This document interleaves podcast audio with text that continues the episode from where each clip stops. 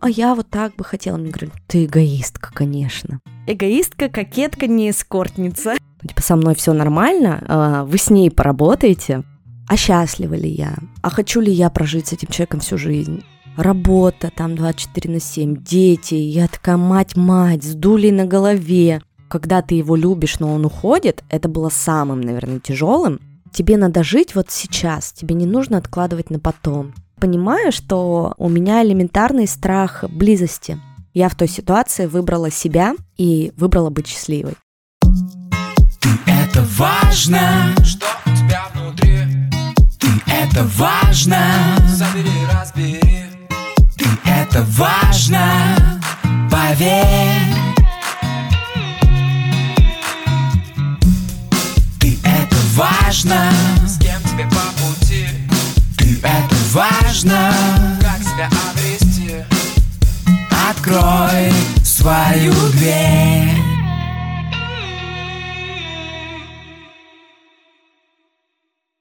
Добрый день, дорогие друзья! Я, Мицкевич Елена, практикующий психолог, рад приветствовать вас на своем подкасте «Ты – это важно». И сегодня у нас в гостях Оля Микитась, автор подкаста «Нормально же общались» и «Сложно не сказать». Оля, привет! Привет, Лен. И, как обычно, я начинаю с а, такого базового вопроса, чтобы ввести в картину твоей жизни. Скажи, пожалуйста, при каких обстоятельствах психология впервые появилась в твоей жизни? И при каких обстоятельствах, возможно, это два разных события твоей жизни, появилась впервые мысль, а не пойти ли бы мне к психологу? Ты знаешь, начну, наверное, свою историю с того, что я очень долго была замужем, 13 лет, и у меня был впервые опыт э, после рождения первой дочки, спустя несколько лет, похода к семейному психологу. Но этот опыт был не очень удачный. Нам на тот момент было где-то 24-25 лет. И мой муж был в тот момент настолько закрытый и считал, что у него никаких проблем нет. И когда мы пришли к психологу, а, он сказал такую фразу,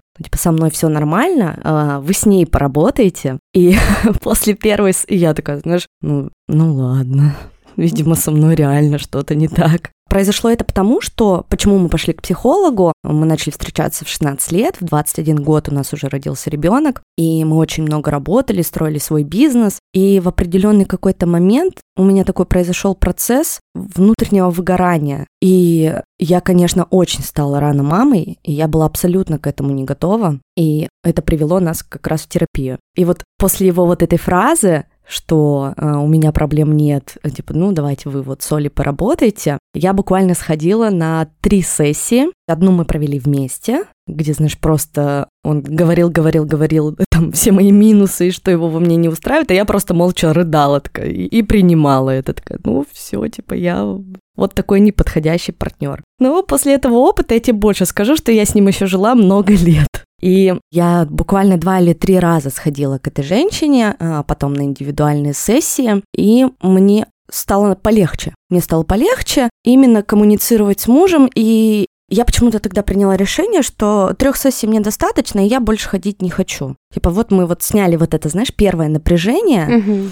Ну а дальше мы уже как-нибудь сами. Но сейчас уже спустя столько лет я понимаю, что три сессии это было просто, ну, знаешь, такое поверхностное. Это даже терапевтический альянс еще в полной мере не выстраивается. Да, да, то есть вы только-только там узнаете, что-то начинаете распутывать. Я думаю, что я в тот момент просто, знаешь, испугалась. Испугалась, и для меня тогда, э, ну, это было примерно 6 или 7 лет назад, я к этому сама относилась как-то, знаешь, с какой-то долей скепсиса. Типа вот это предубеждение, что да я же не больна.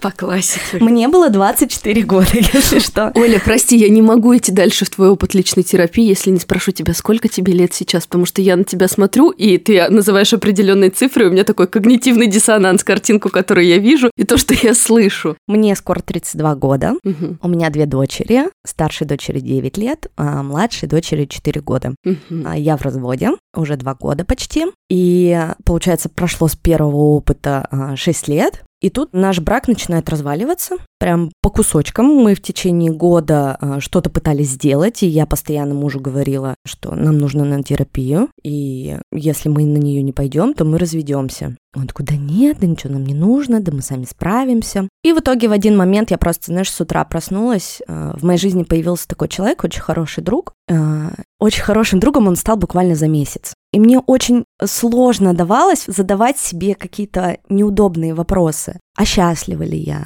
А хочу ли я прожить с этим человеком всю жизнь? А люблю ли я его? А тут приходит незнакомый человек в мою жизнь и задает мне такие вопросы. И когда вот он мне задал эти вопросы, ну что, во-первых, меня останавливало от развода, ну кучу всяких факторов, там помимо того, что мы очень долго вместе, я всегда мечтала о полной семье, у меня родители в разводе, что мне жалко своих детей, что я их лишу папы. И то есть я все это оттягивала и пыталась как-то спасти. А тут мне человек прям в лоб задает вопрос, а ты счастлива? И я говорю, нет. А ты его любишь? Не знаю. То есть я 13 лет с человеком, и я не могу ответить, что я его люблю, и я хочу быть с ним. При этом правильно я понимаю, что когда ты смотрела на эту картину, ты э, воспринимала ее так: я лишу папы детей. Не папа или партнер не вкладывается достаточно, в том числе с своей стороны, в отношения, да, и поэтому наши отношения не складываются. А я лишу папы такая гиперответственность за происходящее, как будто бы вот это вот отголосок, но с ней что-то не так. Да, да, да. да. А я знаю, почему это произошло, почему у меня были такие страхи, а потому что я сама в детстве столкнулась с такой ситуацией. А, мои родители развелись очень рано, мне было три года. Там была очень такая запутанная ситуация треугольника, и я, конечно, очень сильно переживала. И, соответственно, не хотела такого для своих детей. То есть для меня всегда, знаешь, картина воскресного папы, это было о, ужас, э, я так не хочу, потому mm что у меня так было, и это, это не круто. А не круто это что? Как ты это проживала? Потому что, ну, есть разные примеры перед глазами папы, который появляется на какой-то регулярной основе, но не живет постоянно mm с детьми. Что для тебя было болезненно? Что вот вносило mm определенный отпечаток в твою семейную жизнь? Мне было папы очень мало в моей жизни. То есть мне хотелось, чтобы он был более включенный а, в мои обычные будни.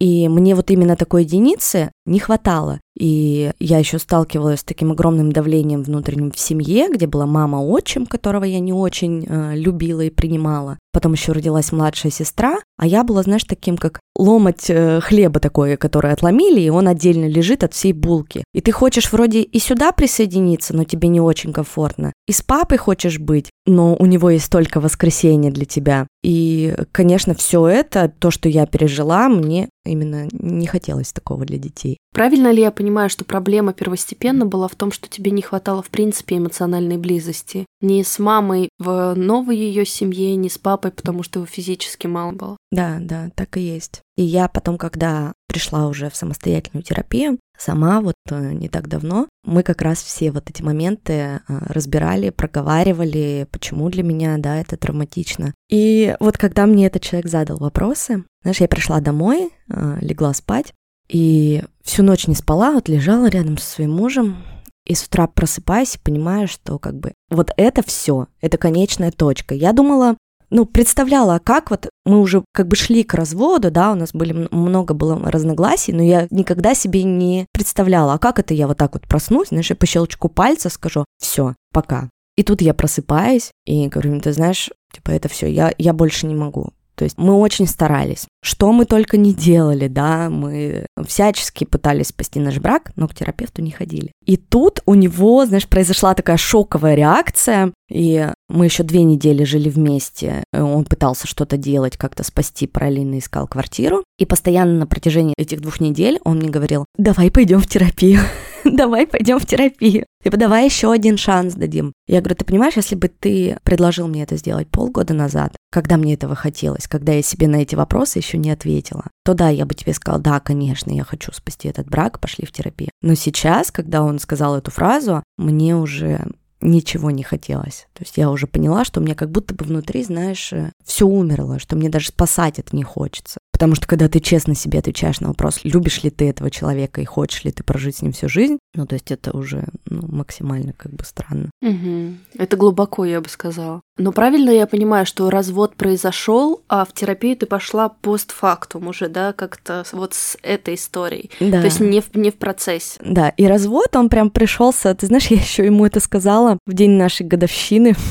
Так бывает. А через два дня у меня был день рождения. Я ему сказала и уехала в Москву на два дня. Типа просто сбежала, чтобы все меня оставили в покое, чтобы никто меня не трогал. И возвращаюсь, у меня день рождения, мы празднуем его всей семьей, мы никому еще ничего не рассказываем. И мне тогда исполнилось 30 лет, и с четким ощущением я прям помню, как прошел этот день рождения. Это, наверное, такой единственный день рождения, который я помню. У меня было ощущение, что вот я начинаю новую жизнь, я открываю новую страницу. И я ни разу не пожалела за два года о своем решении. Ни разу. Мгм. Мой бывший муж уже женился, у него скоро родятся э, двойняшки. И все меня спрашивают, а у тебя там, ну, не колет ничего внутри? Я говорю, нет. То есть даже когда я узнала, что у него появилась девушка там через два месяца после нашего развода, когда я узнала, что она беременна, что у них родятся дети, когда я узнала, что у них родятся двойняшки, я, конечно, очень удивилась. Но в целом, то есть у меня такое чувство к нему, а, знаешь, очень-очень теплое. И нет ничего, чтобы у меня там внутри кольнуло, и я думаю, ну блин, зачем мы это сделали? Нет такого. И я понимаю, что я приняла правильное решение. Я в той ситуации выбрала себя и выбрала быть счастливой. Но в терапию я пришла прям так осознанно, вообще по другой причине. Обычно многие идут в терапию после развода, да, но так как я была в той позиции человека, который сам принял это решение, да, был инициатором, то мне, конечно, было попроще. А если бы я была в позиции, от кого ушли, я понимаю, что было бы по-другому, и, наверное, бы я тогда в терапию пришла. А, Но тут буквально спустя две недели после нашего расставания тот человек, который мне задал эти вопросы, мы начинаем ближе общаться, и у нас завязываются отношения. А, Очень на такой легкой сначала дружественной ноте, но потом все больше и больше, и спустя два месяца мы уже понимаем, что нам очень классно с друг с другом, мы хотим быть вместе. Он младше был меня на 8 лет. И мы еще работали вместе, он был моим подчиненным. В общем, там, там очень интересная история. И ты знаешь, вот мне кажется, он мне был дан именно для того, чтобы начать новую жизнь. А, начать новую жизнь вот этим вдохновением, напитаться вот этой молодой какой-то энергией, потому что мне в определенный момент я себя чувствовала, знаешь, работа там 24 на 7, дети, я такая мать-мать, с дулей на голове. А тут приходит человек и там начинает мне какие-то вообще новые горизонты показывать, и открывать, и который бесконечно меня поддерживает. А мне этого как раз не хватало, знаешь, таких слов, типа, у тебя все получится, ты очень красивая. А к моменту развода у меня еще было такое состояние, что я такая уродина, я такая страшная, толстая. То есть самооценка у меня вообще была очень-очень прям плохо. То есть будто бы жизнь вдохнул. Да, да. Ну вот на самом деле, да, я сейчас э, кому рассказываю эту историю, все говорят, он пришел в нужный момент, сказал тебе нужные слова и помог тебе вот это вот пережить и вдохнул в тебя новую жизнь. И это действительно так. Даже вот сейчас мы записываем подкаст, а вообще о подкастах узнала от него. То есть там спустя 4 месяца я человек, который очень много любит читать, получать информацию отовсюду, но о подкастах не знала. И был карантин, я говорю, я хочу что-нибудь про секс почитать. Он говорит, так ты лучше послушай. Что послушать? Он такой, ну, послушай подкасты, вот э, приложение, я его из облака загрузила, и начала слушать. И, знаешь, я себе выбрала, знаешь, в подборку добавила, по поиску ввела слово секс, отношения, психология. И первый подкаст, который мне выпал, это подкаст «К тебе или ко мне», Крис Вазовский и Егора Егорова. И я за день, я помню этот день даже, это было в апреле, было очень тепло, я сидела на нашей улице на лавочке. Я послушала, наверное, выпусков 10 просто залпом. Я такая, блин, вот это мое. Я устала читать, и я очень много всего уже прочитала. А, Я не люблю смотреть, я не визуал, то есть YouTube это, ну, вообще не моя история. А тут идеально. Ты можешь заниматься своими делами, ты куда-то идешь, ты гуляешь с собакой, ты моешь посуду и потребляешь какой-то классный, полезный контент. И мало того, что он классный, полезный, ты еще с этими людьми как будто бы, знаешь, дружишь на расстоянии. То есть у тебя складывается ощущение, как будто бы они твои друзья. Я поняла, о, это вообще, это то, что мне нужно. И про нелюбовь к себе за вот эти вот полгода, которые мы были вместе, я впервые сделала фотосессию в белье и без белья. И для меня это было... Смело. Это просто, ты знаешь, я когда увидела фотографии, и сейчас я смотрю на них и вижу, что у меня там лицо такое очень, ну, как бы напряженное, и видно, что я смущаюсь, но для меня это стало таким прямо щелчком и очень-очень большой такой ступенькой для того, чтобы полюбить себя вот такой, какая я есть. С неидеальной фигурой, маленькой грудью после двух кормлений, с растяжками на животе и растянутым пупком, с которыми я, ну, очень я сильно из-за него переживала, потому я всегда носила очень закрытую одежду, с моими щеками. Ну, в общем, я такая смотрю на себя, какая я красивая. И когда человек рядом с тобой тебе каждый день говорит, ты такая красивая, ты такая молодец, ты такая вообще самая лучшая, распрекрасная, и ты начинаешь верить, что ты действительно такая. И для меня, наверное, вот он оказался, знаешь, таким моим личным э, психотерапевтом. Но потом случилась очень интересная история. Он решил переезжать в Питер и предложил мне отношения на расстоянии. А так как в моей жизни никогда такого опыта не было, я сказала, да нет, ничего не получится, да зачем это надо, да ты молодой, красивый, перспективный, едь в свой Питер и живи там припеваючи. Он говорит, ну, я же тебя люблю. И я такая, я понимаю, что я тоже его люблю. Я такая, ну ладно, давай попробуем. И тут начался квест э, полугодовой э, наших отношений на расстоянии. Я из Екатеринбурга, он из Питера. Я Питер очень сильно люблю. Он меня с собой не звал, и я сама не планировала туда переезжать, у меня была постоянная работа, у меня были дети, школы, садики. И для меня, ты знаешь, такой формат отношений на расстоянии, я поняла, что он был очень-очень классным. И вот сейчас меня все спрашивают, а почему вы расстались? Это все виновато расстояние. Я говорю, знаете, расстояние тут вообще ни при чем. То есть нам было настолько комфортно в этом, то есть мы три недели не виделись, каждый занимался своей жизнью, да, у меня достаточно плотный график, опять же, работа, дети, много друзей, активности разных, и у него там первые ступеньки на работе, то есть он тоже весь прям включен в процесс. И тут я приезжаю к нему в Питер на неделю, один раз в месяц, мы офигенно проводим время, мы много гуляем, занимаемся сексом, и типа нам вдвоем очень классно, прям отдыхаем качественно. И потом я опять уезжаю, и он занимается своими делами, параллельно мы где-то переписываемся, звонимся, то есть для меня это была вообще идеальная картина, класс. Не надо куда-то ехать, знаешь, в Иркутск. Э, билеты стоят в пандемии очень дешево. Я помню, тогда в Питер летал за 5000 рублей туда-обратно. То есть это вообще какие-то были смешные деньги. Но потом, в январе вот этого года, мы увиделись последний раз. И, ты знаешь, приняли решение, что, наверное, мы не можем быть больше вместе. Несмотря на то, что мы любим друг друга, что нам вместе хорошо. Но очень много таких «но», о которых я обычно вообще никому не рассказываю, я там вскользь упоминаю об этом в своем подкасте, но раз я сегодня гость...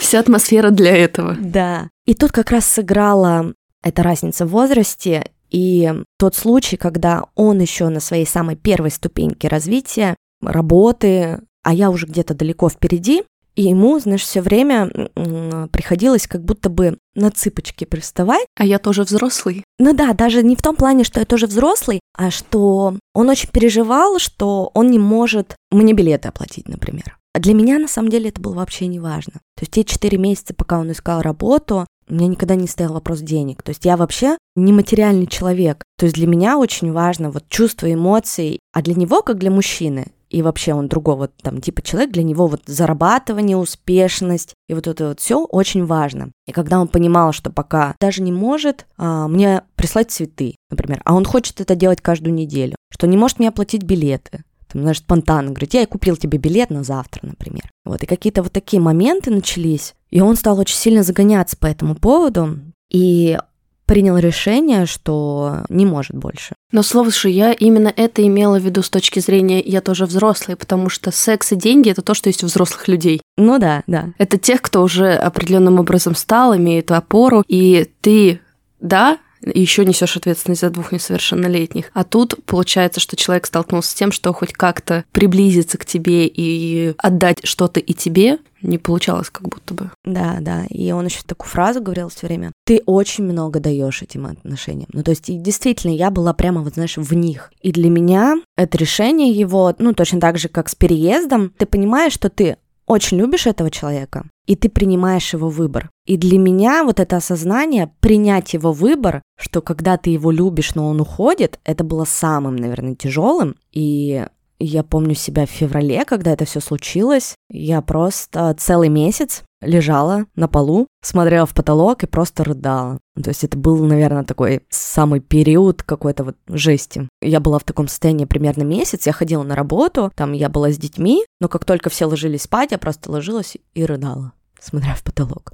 Через три недели я поняла, что надо уже, надо срочно спасаться, надо что-то делать. Я не могу в таком состоянии находиться долго. Я разрушаю себя, я не могу работать, я не могу писать подкаст, я не могу быть с детьми. И тогда я пошла в терапию. У нас не очень маленький город, полтора миллиона человек, но, знаешь, такое, все знают друг друга через одно рукопожатие. Кто-то с кем-то в школе учился, кто-то с кем-то в институте учился, а мне не хотелось тогда вот это вот очень-очень больное и личное рассказывать кому-то, кого я могу знать или кто знает меня. И тогда я пошла в онлайн-терапию, и она мне очень помогла. Это был прям такой первый мой осознанный опыт терапии, и он меня, конечно, очень сильно спас. И я вот как раз поняла в тот момент, почему он сделал такой выбор. То есть меня все время мучил вопрос, зачем, почему, зачем рушить, да. Наоборот, знаешь, вот эти фразы, типа, да, женщина вдохновляет тебя на новые свершения. И, типа, мне было непонятно. И вот благодаря вот этим двум месяцам я хотя бы смогла воздуха вдохнуть. То есть я начала как-то социализироваться, перестала плакать. То есть вот я там реально месяца полтора просто там не было ни одного дня, чтобы я не плакала. Я начала активнее вести Инстаграм и открываться. Инстаграм тоже мне помог и стал такой, наверное, тоже терапией. Знаешь, прежде чем идти непосредственно твой опыт, да, и у меня, безусловно, есть вопросы об этом, мне как будто бы хочется восстановить один пазлик вот э, из истории повествования. Ты говорила, что в момент принятия решений и вообще мыслей о разводе с супругом у тебя были переживания о детях, а как mm-hmm. они. Как ты вот с этим аспектом справилась? Потому что это ведь тоже важно, потому что как будто бы потерялся хронометраж вот этой линии. Как ты внутри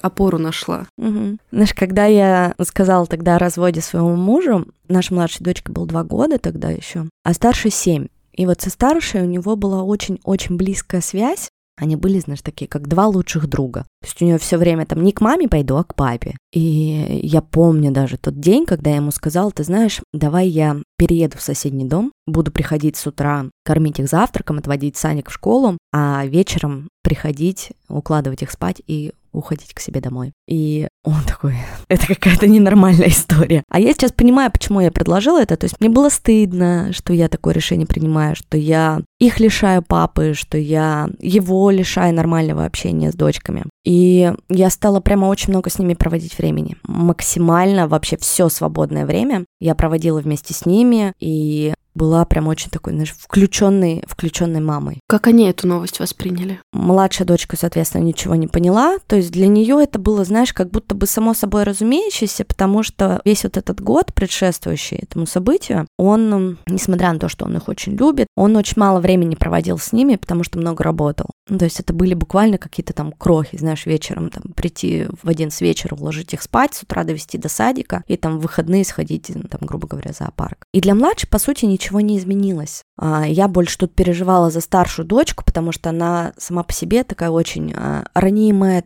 чувственная. Она еще тогда пошла только в первый класс, то есть у нее все новое, кучу событий, друзей, и тут еще такой бабах. И мы с ним договорились, что он будет с ней максимально много времени проводить. Самая главная фраза, которую я ей сказала, это то, что мы тебя любим, и папа, и я, и это не из-за тебя потому что мне, знаешь, все время как будто бы в моей истории, там, личной, там, с моими родителями, у меня почему-то такие мысли возникали, но сейчас уже нет, что как будто бы это из-за меня случилось. И я знаю, что у многих такое есть, и когда родители это не проговаривают, это прям, я считаю, очень важно говорить, что ты в этом не виноват. Это не по твоей какой-то причине, не потому что ты у нас есть. Потому что, знаешь, так говорят, что браки разваливаются, когда рождается ребенок. Ну, так по статистике, типа, очень много э, разрывов, потому что, ну, у тебя начинается абсолютно новая жизнь. И, может быть, ты как-то неосознанно это транслируешь на своих детей, и поэтому у них складывается такое подсознательное ощущение, что как будто бы все развалилось, было все хорошо, там 10 лет, а я родился, и, все развалилось. И, возможно, где-то, знаешь, мамы это говорят, так знаешь, вскользь или там своим каким-то знакомым подругам, и ребенок как-то это цепляет, какие-то фразы. Я думаю, что это... Пространстве это находится, да. Да, да. И, конечно, моя главная была задача максимально ее оградить от всех переживаний. Так как она была со мной, а я находилась э, в ситуации, когда с моих плеч упал груз,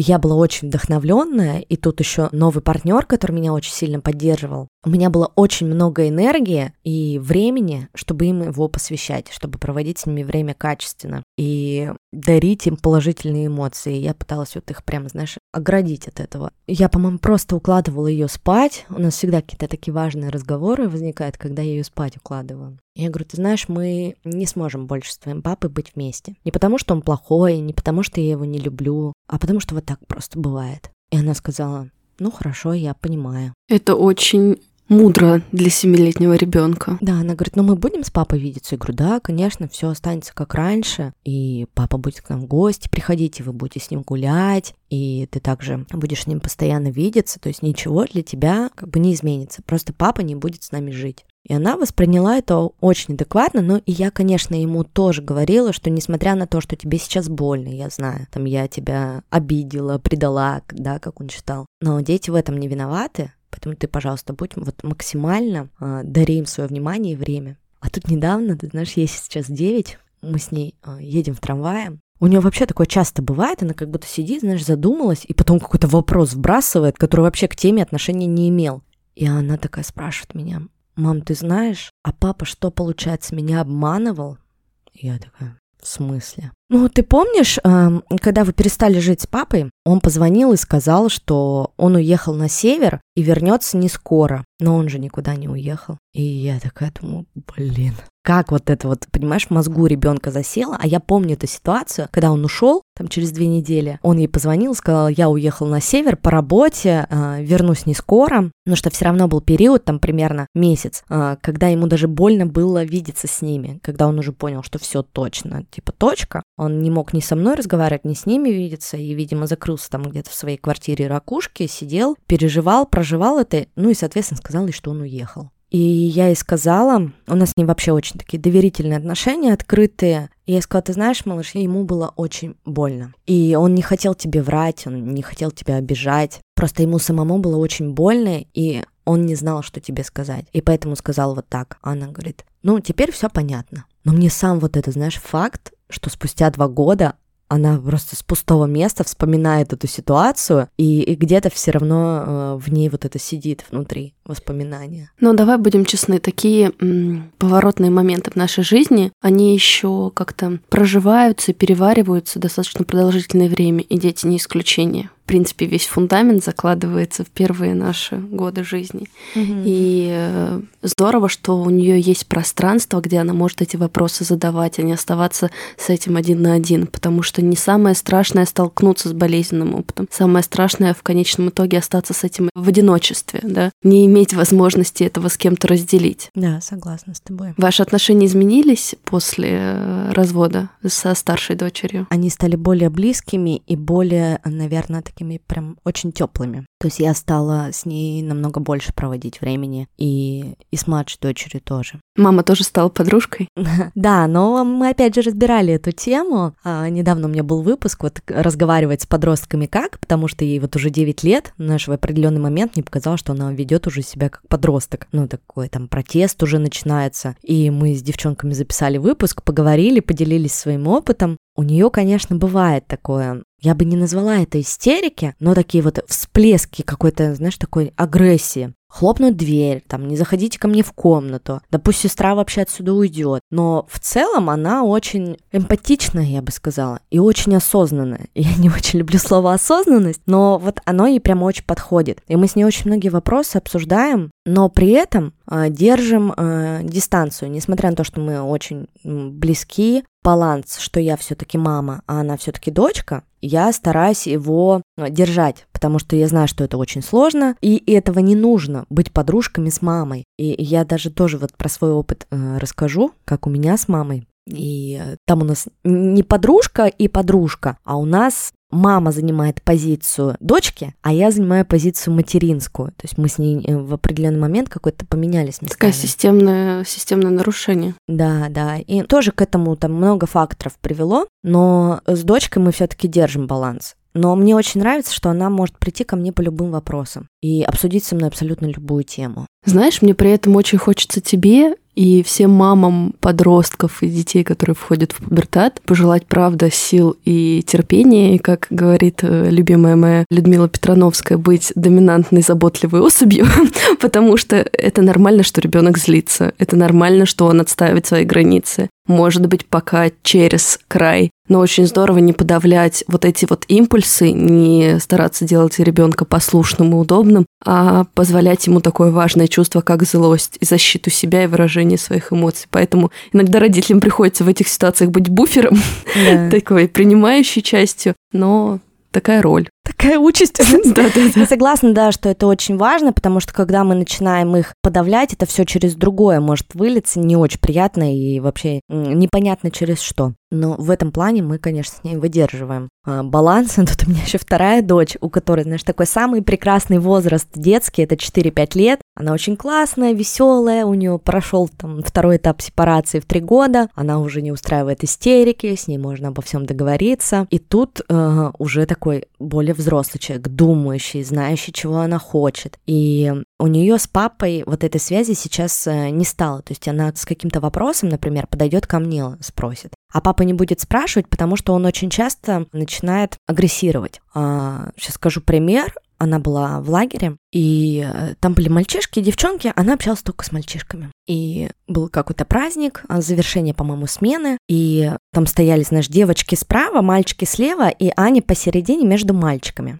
Потом там был танец по парам, когда мальчики с девочками танцевали, а она с девчонкой стояла и не танцевала. Я говорю, а почему ты не танцуешь? А она говорит, ну, я вообще-то не лесбиянка, чтобы с девчонкой танцевать.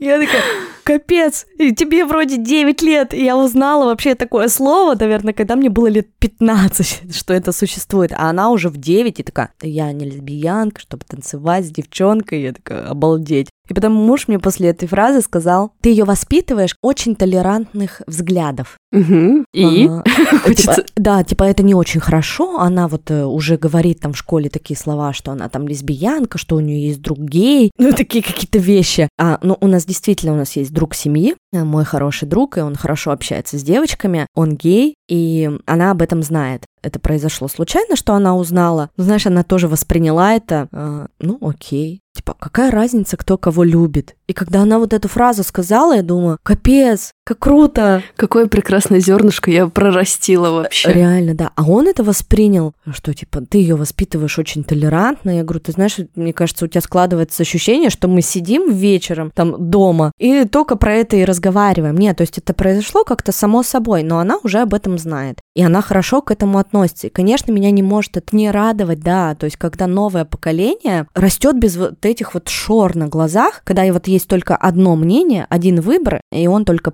правильный. А все остальное, выходящее за нормы, это типа, это не норм. Но это же про доброту, про человеческую любовь, про гуманность в том числе. Да, и вот это поколение детей, оно, конечно, на меня очень сильно удивляет. И я прям смотрю, какие они классные. Мы не были такими. Давай будем честны, это правда очень важный шаг для родителей признать, что мы в это вкладываемся. Согласна. Что это не без нашего участия, как тебе сказать, эмоциональная эволюция да, когда у нас уже есть ресурсы, у нас уже так или иначе определенные базовые потребности закрыты, зачастую в большей степени, чем у наших родителей и бабушек. И у нас уже есть возможность воздух и пространство для того, чтобы подумать о ментальных своих травмах и, соответственно, ну, чуть меньше передать их своим детям по наследству.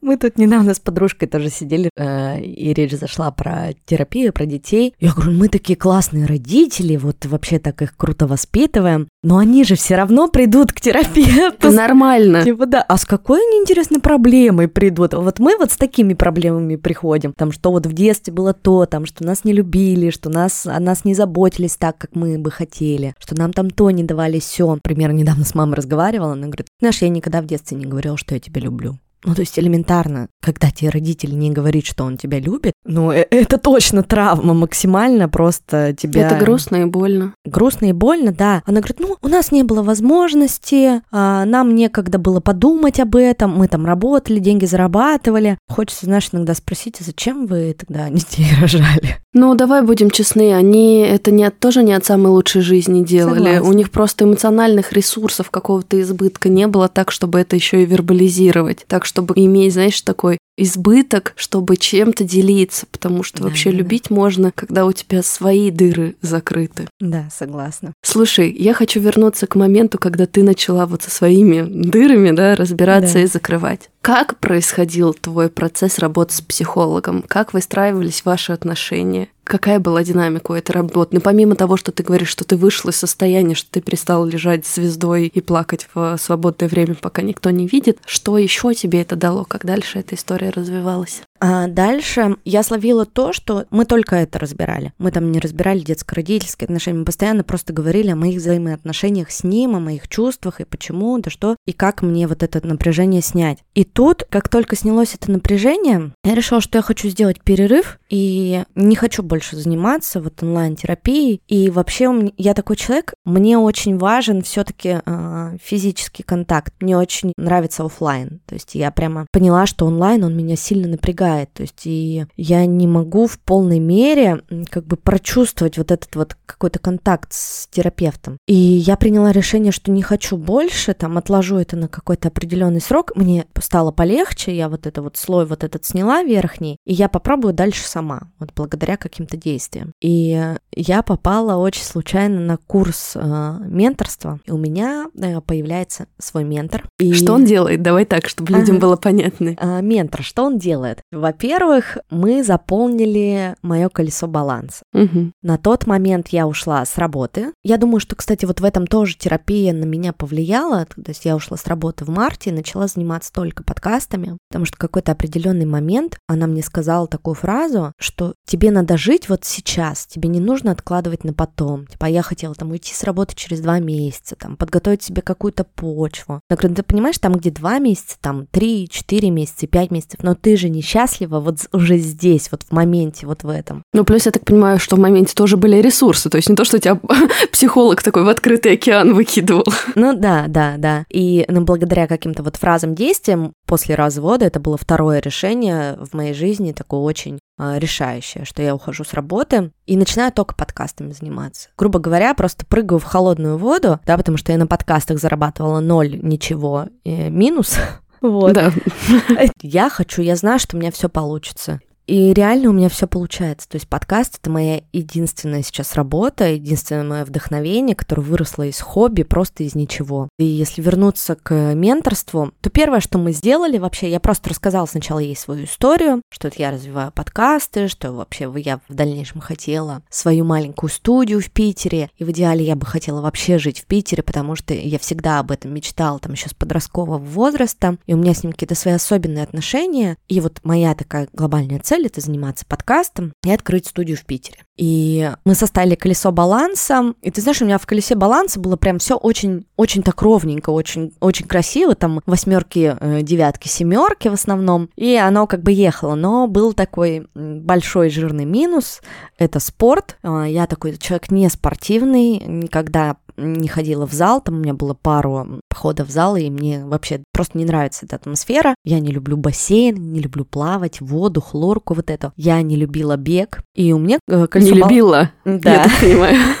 И у меня колесо баланса было на нуле. И она вот увидела мои какие-то слабые стороны, увидела боли, да, то есть я пришла к ней с вопросом, что вот я пережила расставание, я вышла сейчас из терапии, решила передохнуть, и хочу переехать в Питер, и пока ничего не зарабатываю, но типа понимаю, что у меня деньги-то скоро закончатся, вот эта финансовая подушка, которая э, была у меня благодаря тому, что я ушла с работы. И куда мне двигаться дальше, что мне делать? И вот, знаешь, она потихонечку начала мне даже не потихонечку, у нас был месяц на самом деле, и такой темп был достаточно быстрый. И она говорит, ты знаешь, вот там, где страшно, там твой рост. И через вот это вот там, где страшно, там твой рост, я начала делать все, в мае, что мне очень страшно. Что это было? У меня было 5000 рублей на карточке. Я купила билет в Питер, прилетел туда в один с вечера, а мне нужно было прилететь в Питер, чтобы понять, знаешь, могу ли я там быть одна и не хочу ли я переехать, потому что там были классные отношения. То есть хочу ли я действительно просто там быть одна. И я приезжаю туда в один с вечера, бронирую хостел. Ну, это хостел коммунальная квартира на Петроградск, там за 900 рублей, ставлю себе цель, а я человек, который очень любит комфорт, который очень любит вкусно кушать, красиво одеваться, красивые места. И тут, понимаешь, ставлю себя вот в такое, типа, положение, что 5000 рублей, там 900 рублей вот за первую ночь в хостеле плачу, где как бы очень было страшно, и я даже помыться там мне было очень страшно. И ставлю себе цель, что, значит, неделю я здесь буду, и вот к концу недели я буду жить в отеле. Я буду спать на большой кровати, на белых простынях, на хрустящей белой подушке и пойду во все места в Питере, которые я люблю. И буду есть там только то, что я хочу. И на следующее утро я проснулась и заработала за 2 часа 15 тысяч рублей. И У я... людей сейчас возникнет вопрос, как? Я не эскортница. И как я заработала, ты знаешь, у меня включился, типа, я люблю вот это ощущение такого пожара в заднице. Типа, когда мне нужна какая-то очень жесткая мотивация. А для меня мотивация жить в хорошем месте на тот момент и заработать на это хорошее место. И э, вкусно, хорошо кушать, пить хороший кофе, для меня это была прям серьезная мотивация. Хотя я знаю, что я бы на 5000 рублей, знаешь, бы тоже в Питере прожила эту неделю, там, ну, поспала бы где-нибудь, не знаю, на вокзале или еще что-нибудь, ну, как, знаешь, в Орле и Решке. То есть я прекрасно знала, что у меня получится, но я-то так не хочу. Я продала две рекламных интеграции. Подкаст, вот буквально на следующий день я пришла в кофейню, э, вот хостел стоит 900 рублей, я в кофейне на завтрак потратила 900 рублей еще, типа.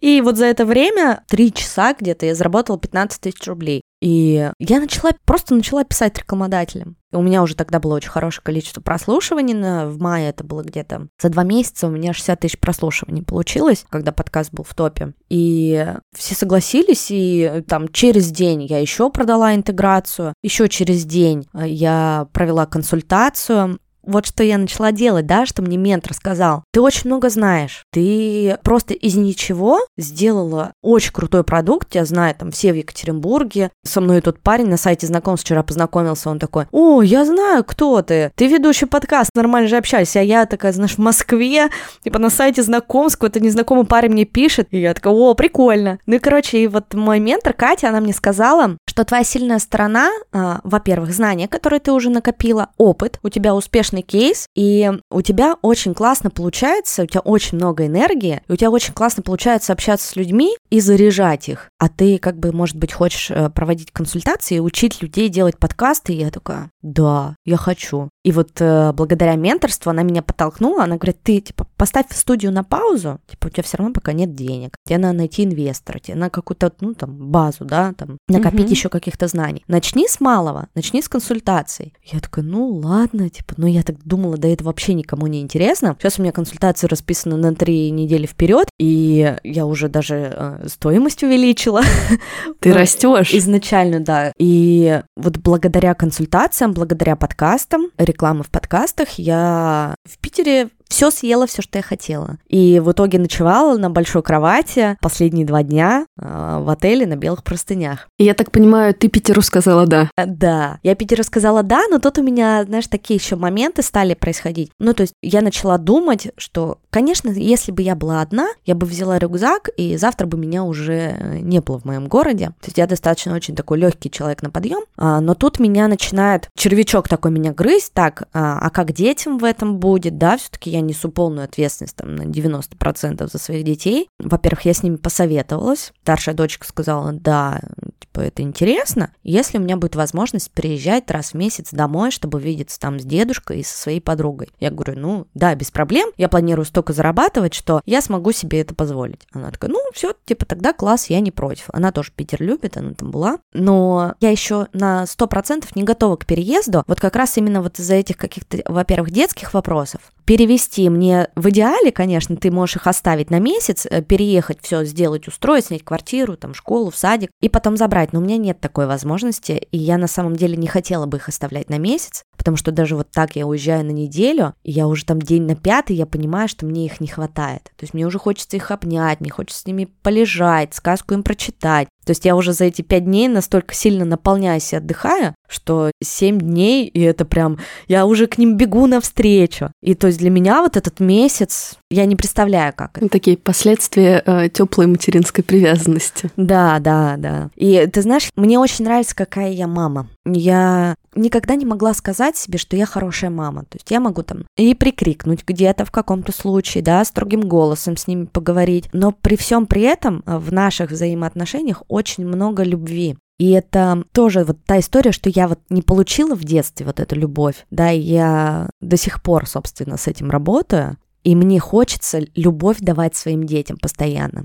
То есть у меня вот, например, младшая дочка, а, мы тут с ней целый день сидели дома, лежали что-то в кровати, мультики смотрели. И она за вечер, она подошла ко мне, наверное, раз 30. Она просто подходит, играет там своими делами занимается или, знаешь, смотрит мультик, Потом поворачивается и говорит, мама, я тебя так люблю. И дальше своими делами занимается. Потом опять убежала играть. И из соседней комнаты играет, я слышу там с игрушками, и кричит, мама, я тебя так люблю. Это все такие сейчас... вот моменты, они меня вообще, ты типа, знаешь, я думаю, блин, какая мама хорошая. Я такой улыбки сейчас расплываюсь, и это настолько действительно прекрасно, что ты смогла свой дефицит в огромную свою силу трансформировать. Это на самом деле самое ценное, что мы можем сделать со своим опытом. Сделать его действительно mm-hmm. частью личностной такой структуры и направить в созидание. Как у тебя это получилось? У меня получилось это, когда я полюбила себя, когда я себя поставила на первое место. То есть у меня всегда приоритеты были нарушены. То есть у меня всегда на первом месте стояли дети. Классика. Да, потом у меня стояла работа, потом у меня были отношения, а потом была я. И знаешь, я все время была такой измотанной. И потом, когда вот благодаря вторым своим отношениям я вот максимально сделала фокус на себя, мне до этого говорили, когда я там что-нибудь, знаешь, ну типа, а я вот так бы хотела, мне говорят, ты эгоистка, конечно. То есть вот это вот я постоянно слышала вот эту фразу, это очень эгоистично, ведешь себя как эгоистка от своего бывшего мужа. А потом я вот фокус переключила полностью на себя, я стала посвящать время себе, чтобы раньше, знаешь, я сходила на массаж, да, раз в год, когда-нибудь кто мне сертификат подарит, я скажу. Сейчас я хожу на массаж раз в неделю и вообще перестроила полностью свой график, но все началось с любви к себе. И когда я вот полностью себя приняла, полюбила такой, какая вот я есть, со своей там э, маленькой грудью. Но я все равно хочу ее немножко подправить. Но в целом, если я раньше смотрела на себя и говорила, господи, сейчас расплачусь, то сейчас думаю, ну вот чуть-чуть подправить будет вообще идеально. Но в принципе как бы и так нормально. То есть это, это уже не из боли из такой? Да, да, то есть для меня это как бы, ну, нормальное уже отношение к своему телу. Чтобы я раньше, вот я сейчас сижу там в обтягивающем боди и с открытой, с голой полностью спиной, раньше я не могла себе такое позволить. Я бы сидела ходила сейчас в огромном вот таком худе, спрятанная, да, при том, что у меня неплохая фигура на самом деле, я там весила всю жизнь всего 50 килограмм, и то есть, по сути, чего стесняться. А теперь я хожу в коротких топах и танцую голая перед зеркалом каждое утро и кайфую от себя. И когда вот этот момент в моей жизни произошел, благодаря отношениям, благодаря фотосессии вот этой раздетой, я после той фотосессии еще сделала 4 фотосессии. И на последней фотосессии, когда я на себя смотрю, где я совсем без одежды, у меня там даже видно сосок, я думаю, господи, у нее уже не напряженное лицо. Она прямо, знаешь, вот как такая кошка, которая вот расплывается. Надеюсь, в удовольствии. Вы... Да, в удовольствии к этой жизни. И вот от этой любви к себе я пришла к тому, что вот поменяла свои приоритеты. И я себя поставила на первое место. Свои интересы, свое хобби. И после этого в приоритетах я поставила свои отношения. То есть я говорила ранее, что я каждый месяц позволяла себе ездить к своему партнеру на неделю, при том, что у меня двое детей. Конечно, я столкнулась с таким противоречием со стороны своих родственников, которым приходилось сидеть с детьми. Но я сказала, вы понимаете, если я этого не сделаю, я просто разрушусь. Мне это нужно. Мне это нужно, чтобы жить, мне это нужно, чтобы работать, мне это нужно, чтобы мои дети были счастливы. И вот у меня был приоритет. Я отношения, дети, работа. Однажды я написала в Инстаграме такой пост, что выбирая между провести время с партнером или провести время с детьми, и я выбирала провести время с партнером. Одна девушка мне написала, ну и где сейчас твой партнер? Типа дети-то вот рядом с тобой, но вы же понимаете, что это неправильно совершенно. Выбирая да. себя, выбирая свои отношения партнера, тебе детям будет отдавать просто громадье, в тебе будет вот этой любви, в тебе будет этой энергии столько, что ты готов, не знаю, весь мир объять. И вот именно когда я так расставила приоритеты... И это будет качественное внимание, то да, самое. Да, а не так, что... Вовлеченное, эмоциональное, Блин, наполняющее. Да, надо время провести, капец, я устала, не могу вообще ничего. И когда Э, родственники перестали меня осуждать, и они уже, да, конечно, едь, когда взять детей, когда они тоже увидели со стороны, что когда я приезжаю после таких мини-путешествий, которые мне очень нужны, а я еще, видишь, очень творческий человек, и в своем городе я сильно задыхаюсь, то есть мне вот это не хватает воздуха, не хватает энергии. И когда они это увидели, такие, о, круто, да, мы тебе помогаем с детьми, ты молодец, классно, все. Но вот первые такие, знаешь, попытки, они не понимали зачем это. Вот, расставила приоритеты, и вот ты спросила про терапию, да, я пришла в нее очень, так сказать, наверное, неожиданно. То есть где-то в июне месяце я поняла, что все, я вот это расставание отпустила, То есть, да, у меня нет такого, что я его а, не люблю больше, все, я его забыла, но я уже могла хорошо жить, и мне как бы все нравилось, все было классно. Да, там периодически где-то я могла погрустить из-за этого, но уже таких как бы сильных загонов не было. Но тут я понимаю, что мне нужно начинать выстраивать отношения, взаимоотношения с противоположным полом. Потому что я такой человек, что мне очень важно внимание. И мне очень это нравится. И это меня питает. То есть мне очень прикольно, когда там меня приглашают на свидание, а я отказываюсь пока, потому что я в терапии. Когда там мне делают комплименты. То есть меня это все очень сильно питает. И то есть я всегда была такой, знаешь, я всегда была замужем, но я всегда была такой очень такой кошечкой, никогда не изменяла своему мужу, но очень много внимания получала извне. Кокетка. Да, да, кокетка, вот это про меня. А, эгоистка, кокетка, не эскортница. Да-да. А тут я понимаю, что у меня элементарный страх близости. То есть я вроде бы подсознательно этого хочу, но и не хочу. Типа я не представляю, что ко мне кто-то притронется. И как бы мне от этого становится, знаешь, так немножко не по себе, даже где-то противно. Хотя парень может быть очень симпатичным, классным. Со мной кто-то знакомится, зовет меня на свидание, я думаю, ну да, симпатичный, но нет и всем подряд начинаю как бы отказывать. А так как я, видишь, такая вся наполненная энергией, там из меня энергия прет, я в очень хорошей форме, то, соответственно, на эту энергию, конечно, притягиваются люди и притягиваются мужчины. Но вот твоего страха близости, его с первого взгляда не поймешь. То есть, и он э, твоей вот этой энергии, которая цепляет людей, он, по сути, как бы не мешает. Это уже какой-то вот следующий такой уровень. Я пришла на терапию, мы занимаемся офлайн, именно запросом, что у меня страх близости и у меня страх одиночества.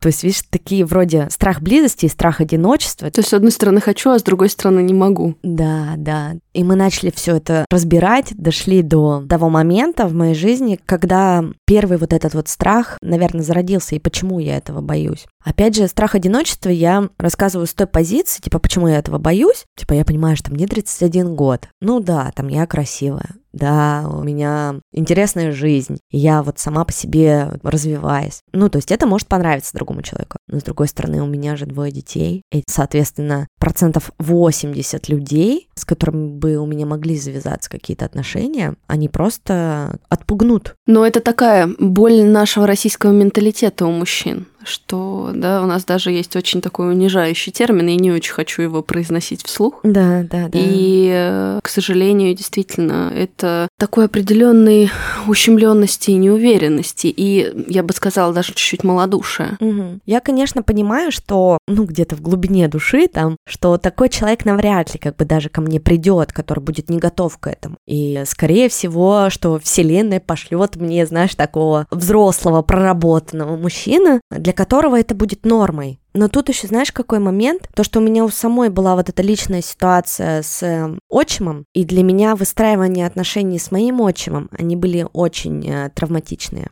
То есть он мог поднять на меня руку, накричать на меня. То есть у меня не было с ним вот близкого контакта. И в каком-то возрасте, там около пяти, там, четырех лет, я ему говорила, да я, я тебя ненавижу, да кто ты тут, да я возьму у папы пистолет и тебя убью. Ну, то есть, чтобы вы понимали, да, что такие отношения были, ну, максимально прямо не очень хорошие. Ты же понимаешь, что есть позитивные такие примеры в, в этом мире, возможно, даже вокруг тебя, когда очень любит, и человек умеет любить, понимаешь, у него есть этот навык, опять же, есть ресурс отдавать. И родные отцы точно так же бьют, агрессируют, насилуют в разных аспектах своих детей. Здесь нет прямой корреляции, что отчим это плохо, родной отец это хорошо. Да, согласна, согласна. И я вот вдохновляюсь, знаешь, такими примерами, как Таня Либерман, например, у которой было трое своих детей. Она переехала в Израиль, и у нее прекрасный мужчина Джонатан, и у них еще двое детей родилось. Или Оля Маркес, у которой было двое мальчишек. Она развелась, сейчас у нее э, есть Вадим, и у них есть э,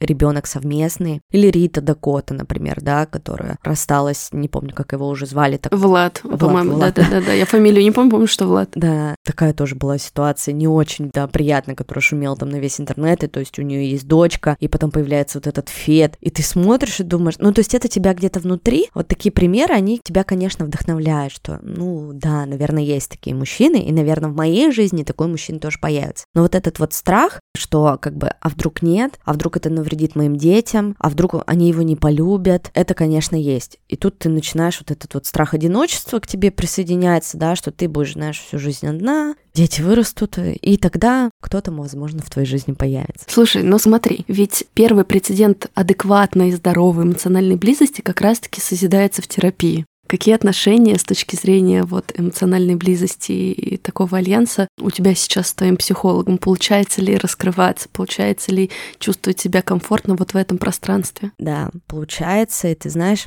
у нас такой с ней как бы опыт. Она была гостем моего подкаста, а у меня была такая идея, в голове сидела очень давно, что я хотела бы сделать подкаст для психолога с онлайн-сессиями. И мы с ней записались, и она выходит с подкаста и говорит, мне вообще так понравилось, я бы хотела вот свой подкаст. Я говорю, ты знаешь, у меня есть вот такая идея, что один сезон посвящен там одному человеку. Все это будет конфиденциальная история, такие подкасты есть в Америке, и мне кажется, это очень интересно. Она говорит, да, вообще это очень крутая идея. Буду думать в эту сторону. И тут я понимаю, что вот мне надо с этим работать, что я уже к этому готова, что я где-то, может быть, подсознательно даже готова к какому-то флирту, что-то принимать, там, да, то есть у меня было такое, что я, типа, мне кто-нибудь напишет комплимент, а я, ну ок, спасибо. Теперь у меня очень изменилось к этому отношение. Я тоже вот скажу, что я проделала. И я ей предложила сделать подкаст. Она говорит, мне очень страшно, мне вообще кажется, никто не согласится на такое. Я говорю, давай я буду твоим первым гостем. Она говорит, ну а как ты сможешь в подкасте раскрыться? А вдруг это будет э, не по-настоящему? И вообще, ну то есть сессии мы прекрасно понимаем, что это такое. Это могут быть и слезы, это могут быть и такие вопросы, которые ты просто в своем даже подкасте, несмотря на то, что он личный, ты про это все равно не рассказываешь. Там, про родителей, про вот эти детские травмы. И я говорю, ты знаешь, там, где страшно, там твой рост.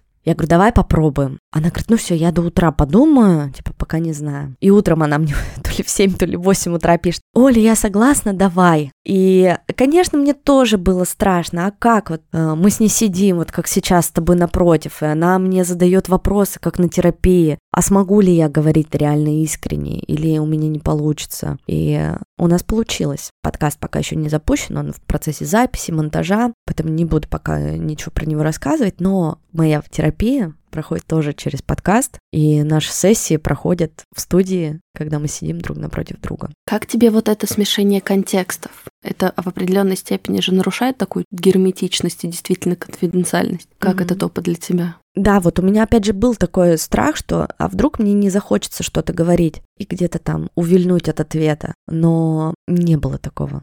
То есть у нас вот уже было две сессии, и на двух сессиях я все время плакала. Я все время плакала, когда мы затрагивали вопросы вот эти родительские, да, то есть я пришла к ней.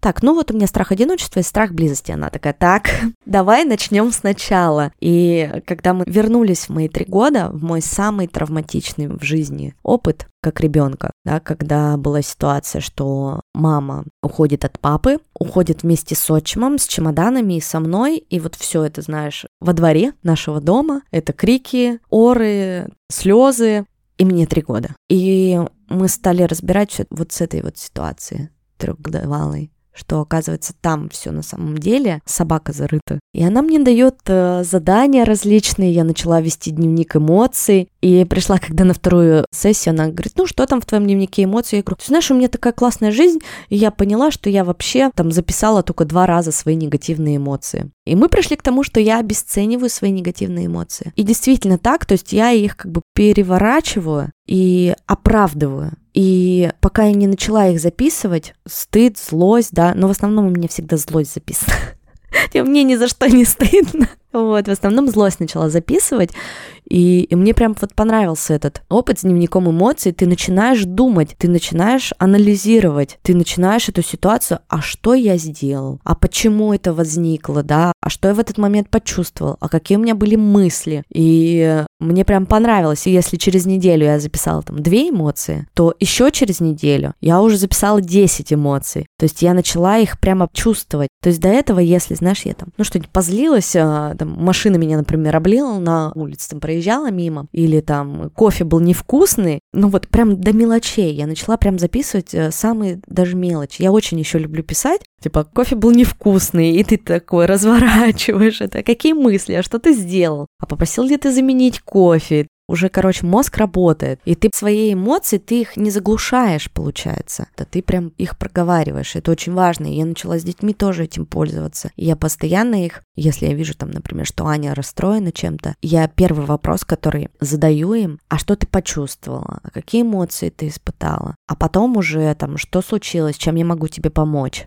То есть все через призму сначала чувств и эмоций. Потому что мы вообще такие, знаешь, до определенного момента росли какими-то такими бесчувственными немножко роботами, ну даже не роботами, не знаю, с какой-то такой толстой-толстой кожей. С потерей контакта с собой. Я да, сейчас да. обучаюсь на тренера эмоционального интеллекта. Собственно, я пошла в эту историю как раз-таки потому, что на практике еще, еще еще убеждалась, что все-таки наполняют жизнь счастьем именно эмоции. Мы чувствуем, что мы счастливы, а не знаем, что мы счастливы. Просто знать, просто логически рассуждать недостаточно. Очень важен контакт с собой и тот самый эмоциональный интеллект. И здорово, что у тебя сейчас он настолько расцветает. Да, да, правда. И вот когда мы близость разбирали, типа, почему я боюсь близости, это все на самом деле очень сильно взаимосвязано как раз вот с этими детскими вопросами. И, конечно, мне психолог тогда не сказала, там, ну, ты иди и через себя, через силу с кем-то познакомься или сходи на свидание. Но даже вот спустя две сессии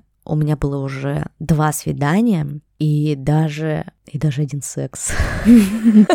Спасибо за откровенность.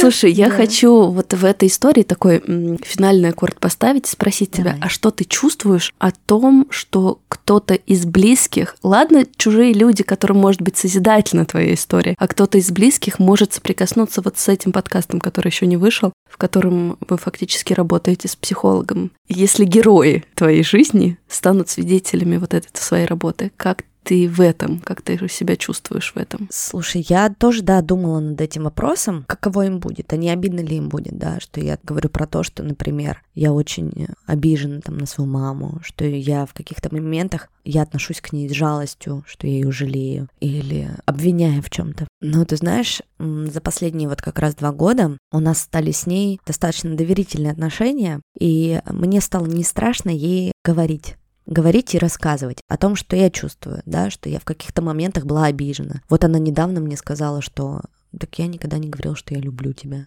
То есть мы до этого вообще это не обсуждали. То есть мы стали прям максимально открыто разговаривать. И ты знаешь, мне не страшно, наверное, из-за того, что я переживаю даже вот сейчас опыт со своим подкастом. Я достаточно тоже очень много моих личных историй. Там есть и истории моих друзей, там и семейные истории, и дети. Понятно, что там и бывшие, что это не переходит каких-то границ, никогда не перейдет ни в какие оскорбления, потому что я ко всем отношусь с огромной благодарностью, да, что вообще они принесли такой опыт в мою жизнь, ну, например, относительно бывших. И поэтому мне не страшно. Еще мне очень сильно, вот я уже говорила, помогает Инстаграм. Но мы не будем говорить, что это я.